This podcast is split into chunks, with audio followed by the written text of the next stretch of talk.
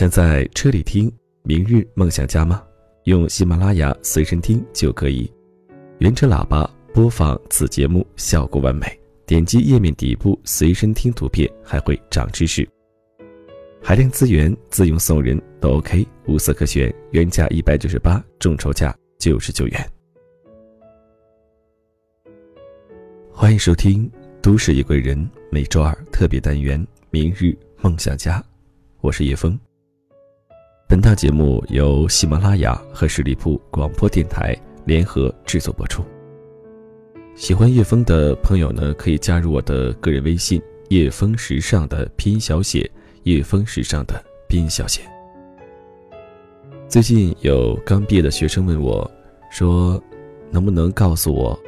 刚进职场的时候遇上工作上的难处了怎么办？还有就是从校园过渡到职业人的心态该怎么调整？另外就是刚刚开始工作的时候收入不高，该怎么解决生存的问题？那我们今天节目的主题就是，没有一种工作是不委屈的。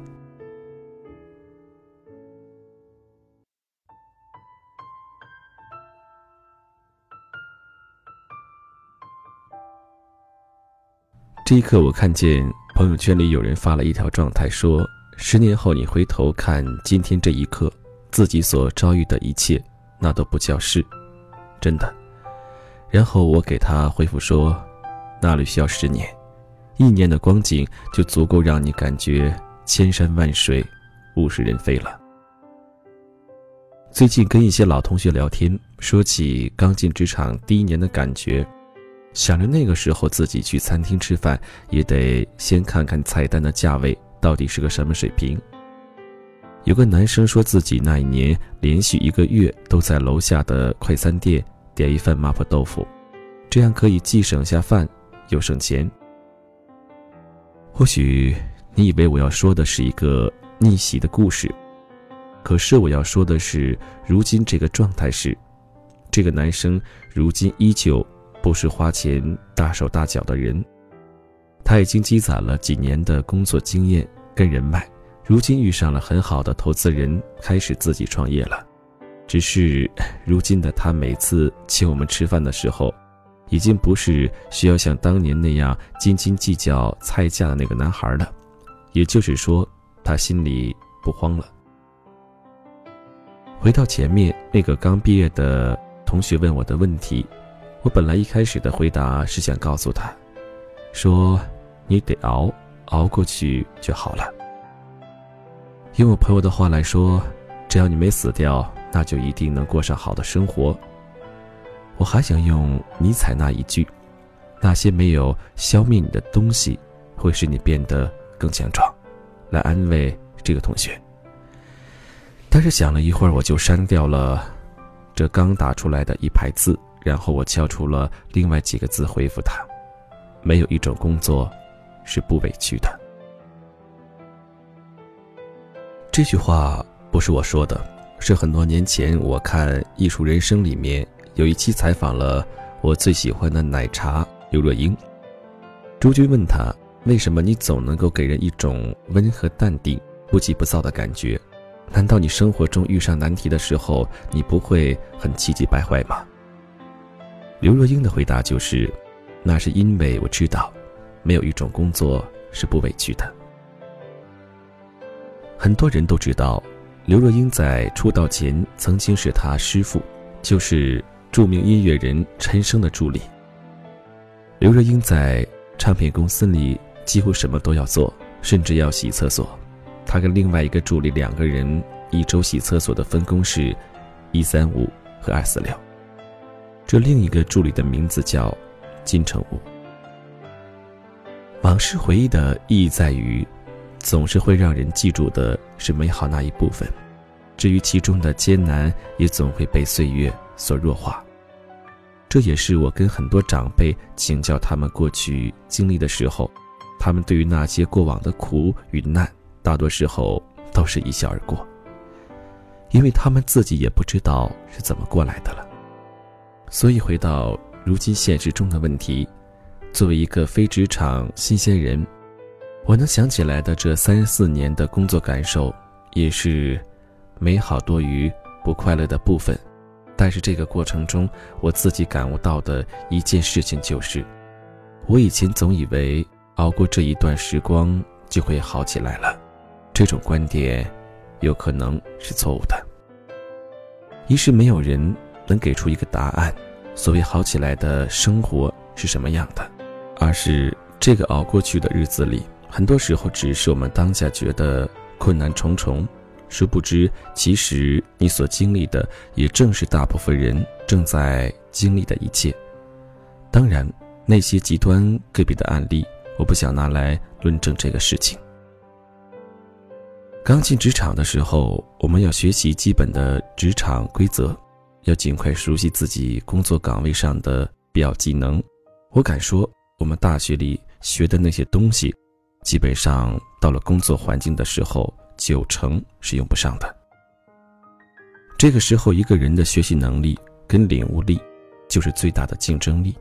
当然，除此之外，更多的是我们心态上的调节。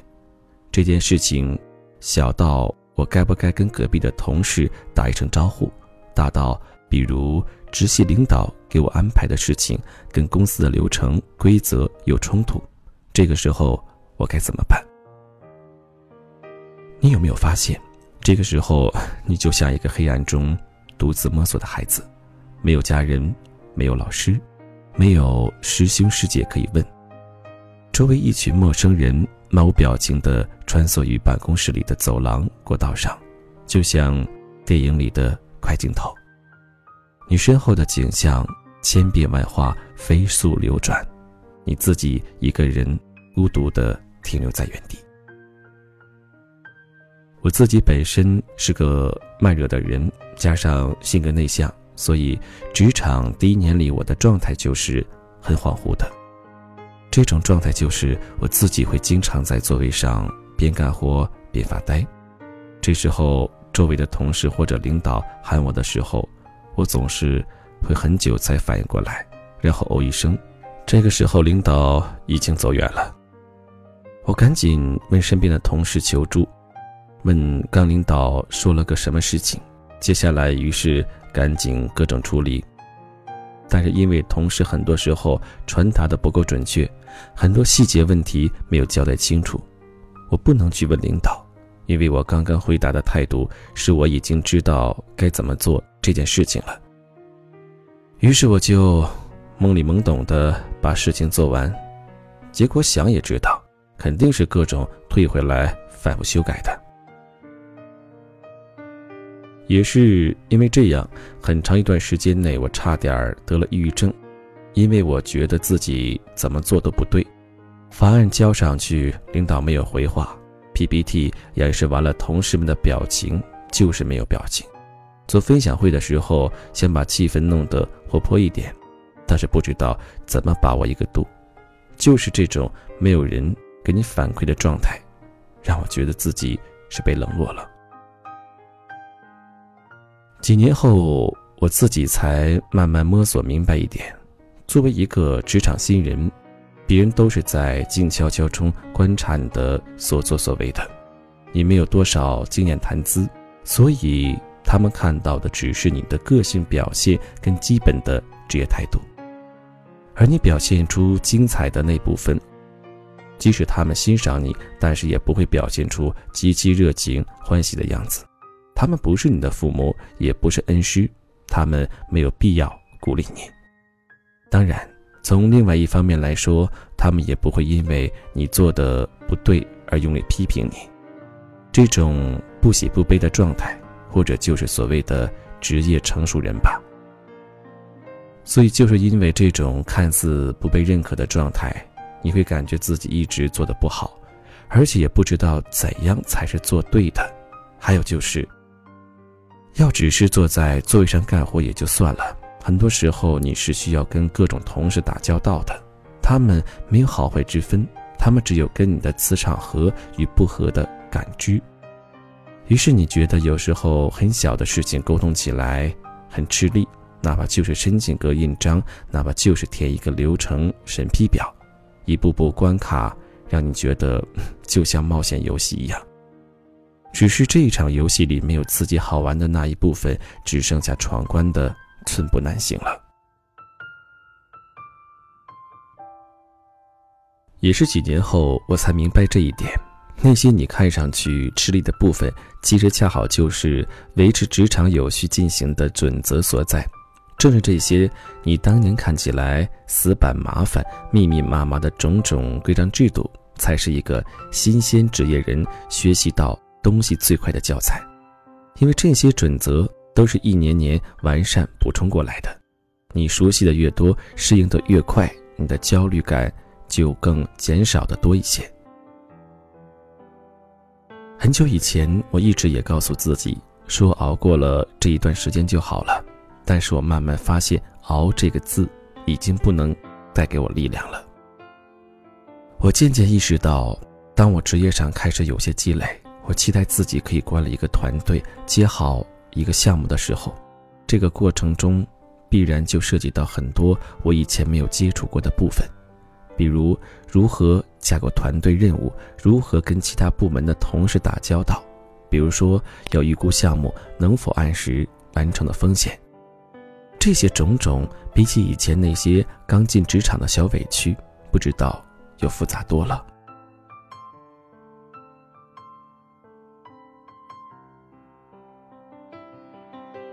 我身边最近多了很多出来创业的朋友，以前我觉得这是一件很牛逼的事情。但是时间长了，我开始辩证的看待这些事。那些有想法、有思路、有策略的创业者，大部分都是不慌不忙，一步一步慢慢完善；而另一部分人，纯粹就是为了那一句所谓的“再也不在公司里干的比狗还累了”，就跑出来了。结果自己组建团队的时候，发现不是几百个难处，而是没有终点的难处。因为你早上醒来的第一件事情，已经不光是要养活你自己，而且还有你手下的一批人。于是那些他们自以为自己曾经向往的，自己当老板多自由的想法，瞬间就没有了。这个世上哪有什么绝对的自由，不过是脚上带着考练跳舞的表演者罢了。我在一个创业论坛上认识了一个北京的创业者。他的朋友圈每天都是一边给自己打鸡血，一边想执行方案。有一天夜里，我看见他还在加班，于是我问一句：“你那么辛苦，值得吗？”他的回答是：“我一开始就知道，作为一个创业者，你既要有叱咤风云、高瞻远瞩的格局跟视野，你也得有一个能弯下腰当宜家搬运工、装修办公桌椅。”以及种种类似清扫垃圾的农民工心态，否则你就不要来谈创业了。他还告诉我，无论你是一个创业者还是职业人，你会发现每个阶段都有对应的难题，每个角色都会有对应的难题。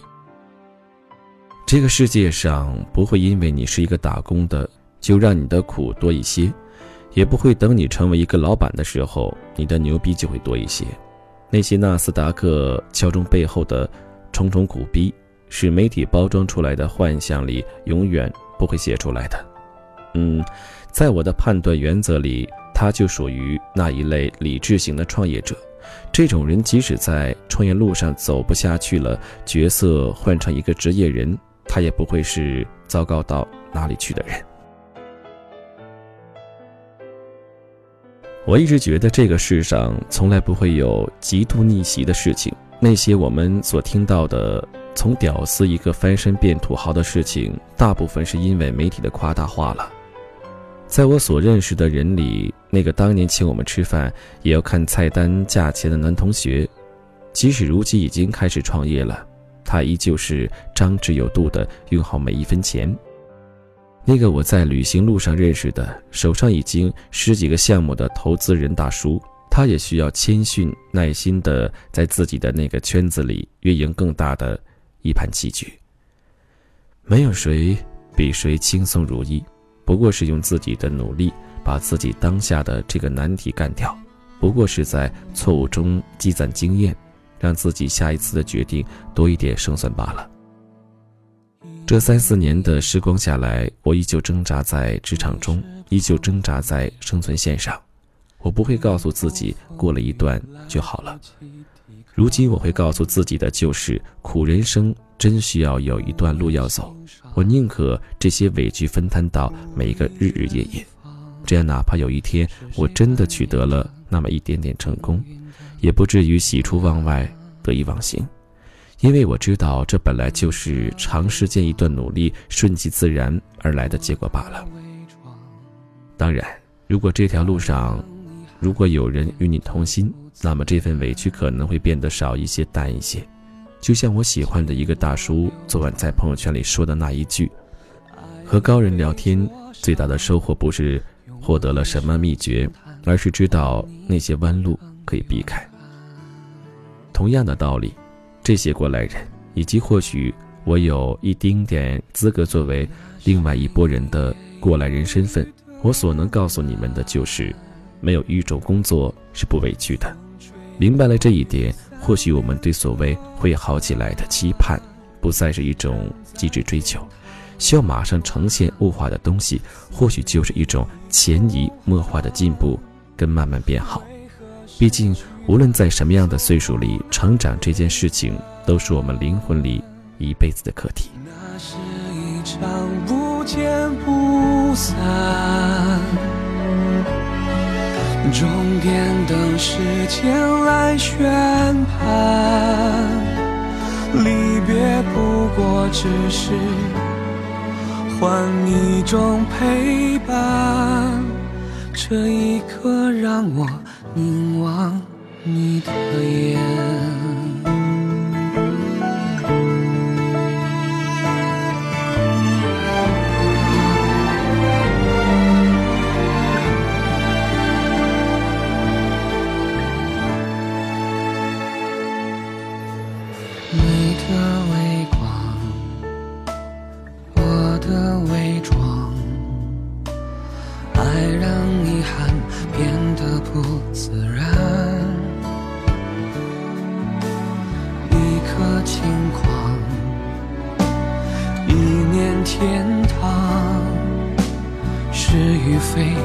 不及你的渴望。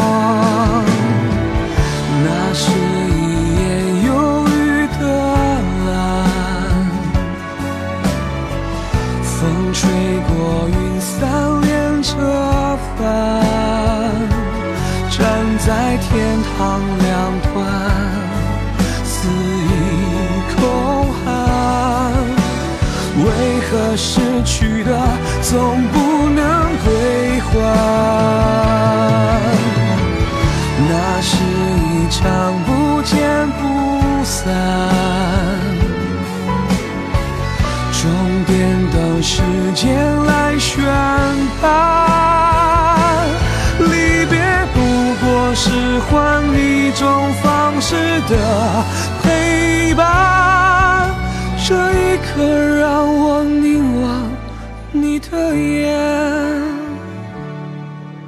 这一年是我爱你的。